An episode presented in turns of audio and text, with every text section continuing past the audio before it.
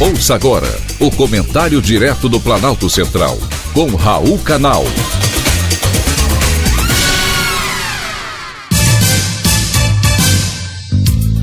Queridos ouvintes e atentos escutantes, assunto de hoje: volta às aulas e suas consequências. Depois de uma longa invernia em isolamento social, os adolescentes começam a apresentar crises de pânico ao se depararem com a volta às aulas presenciais e à rotina fora de casa. Afinal, foram quase dois anos sem sentar em uma cadeira escolar. O que para uns tem sido motivo de comemoração, para outros tem gerado medo, insegurança e ansiedade. É isso que vem se apresentando duas semanas após a volta às aulas em todo o país. Todavia, não é de se estranhar que depois de tanto tempo afastado dos amigos, da vida social e do ambiente escolar, haja um aumento de casos de pânico entre os adolescentes. Esse é um gatilho a que muitos pais devem ficar atentos.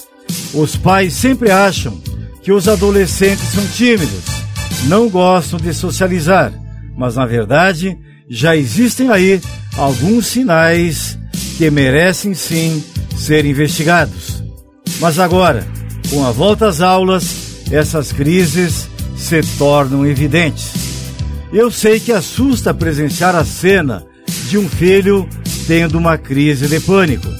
E está longe de não existir uma explicação mais concreta para aquilo que está acontecendo.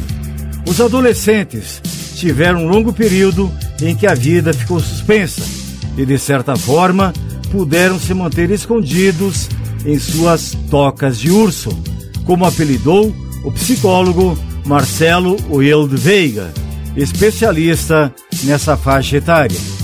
E é bem isso mesmo. Os adolescentes ficaram hibernando por um longo tempo, longe de tudo e de todos. Então, se você ouvinte está passando por isso em casa, não se assuste, pois tem solução. Afinal, estamos falando de adolescentes.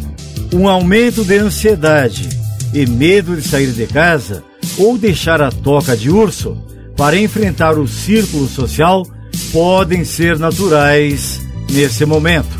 Porém, se as questões persistirem, é bom procurar ajuda profissional.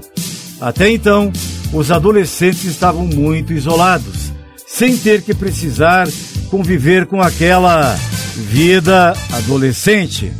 Todo o convívio social, a dinâmica das relações, dos afetos na classe, da condição de ser visto como um sujeito por inteiro estavam suspensas. E eles com muitas proteções dentro de casa. E agora, com a obrigação de um certo retorno, começou a disparar muita coisa. A sensação de desamparo não está mais na solidão, mas na reinserção no mundo compartilhado. Não sabemos de fato o quanto essas crises de pânico podem ser colocadas na conta da pandemia, porque estudos sérios ainda não foram feitos. É tudo muito recente e muito atual. A pandemia certamente contribuiu para que esses sintomas surgissem de maneira a provocar doenças mentais, como a síndrome do pânico.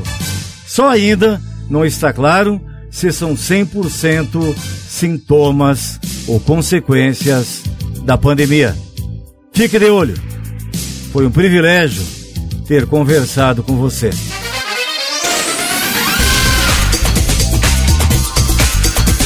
Acabamos de apresentar o Comentário Direto do Planalto Central, com Raul Canal.